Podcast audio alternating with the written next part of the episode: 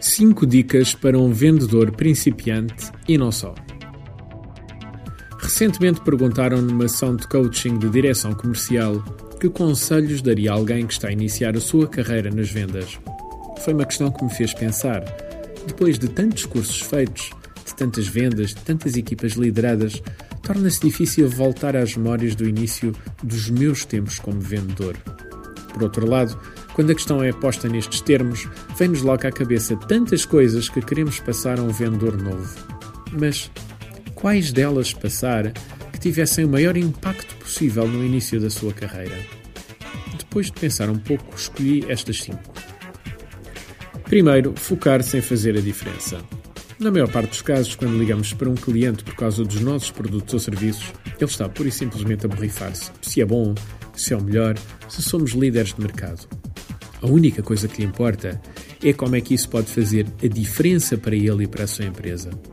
Por exemplo, quando hoje em dia vendo formação ou coaching comercial, em vez de lhes ligar a pedir para falar com eles sobre este assunto, a abordagem é um pouco diferente. Normalmente, foco-me no que conseguimos para os clientes com os quais trabalhamos e é isso que eu lhes transmito. Senhor cliente, gostaria de conversar um pouco consigo sobre como diminuir os vazios do seu funil de vendas. Com as empresas com que trabalhamos, temos conseguido aumentar a eficácia do seu processo comercial através dos nossos programas de formação comercial ou dos nossos processos de coaching das equipas de vendas. Por exemplo, ainda na semana passada, com o nosso cliente tal. Segundo, desacelera a sua velocidade para acelerar as suas vendas. Lembro-me que quando comecei a vender, o entusiasmo em relação ao produto e a minha vontade de vencer eram tão grandes que adorava mostrar todo o meu conhecimento sobre o meu produto para impressionar o meu cliente com isso. O estranho era que, por mais que eu forçasse a venda e o fecho, mais resistência eu encontrava do outro lado. Normalmente, aparecia todo o tipo de objeções e obstáculos para levar a venda por diante. Um dia, o meu patrão, o Sr. Matos, do grupo Instanta, com quem tive muito prazer em trabalhar e aprendi bastante, disse uma coisa que nunca mais me esqueci: desacelera. O que estava a acontecer é que a quantidade de informação que eu estava a transmitir era demasiada. Quando finalmente comecei a ouvir mais e a dar somente parcelas de informação conforme era necessário, as minhas vendas começaram a aumentar. Tudo isto adivinha do medo de não conseguir a venda, e o problema é que quando temos medo, o nosso cliente fareja isso no ar com a maior das facilidades. E um dos maiores sinais visíveis do medo na venda é o facto dos vendedores muitas vezes tentarem acelerar o processo de venda sem que o cliente esteja pronto para comprar. Terceiro, fazer o nosso trabalho de casa.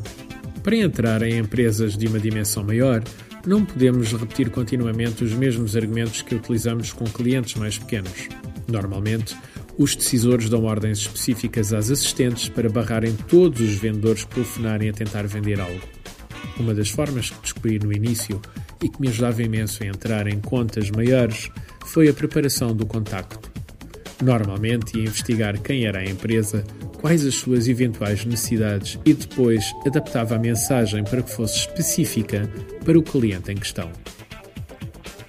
Quarto, ser persistente. Normalmente são necessários 7 a 10 contactos para se conseguir uma reunião com uma grande conta.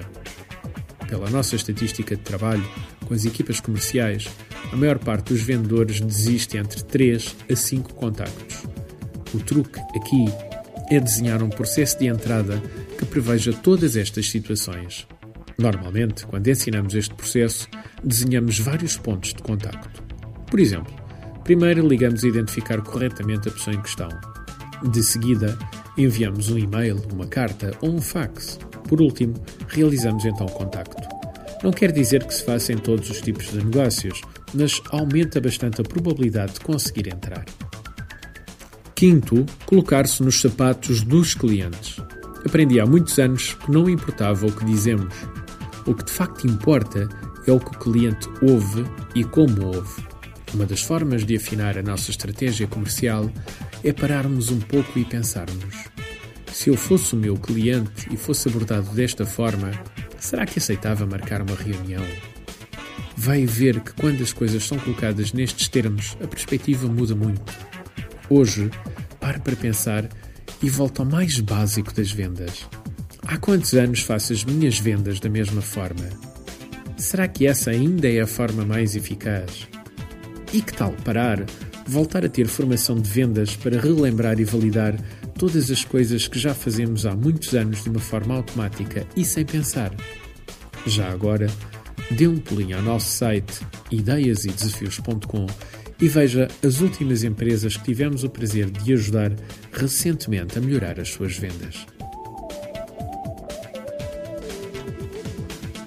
Artigo de José Almeida, locução de João de Souza, produzido nos estúdios da Universidade Autónoma de Lisboa.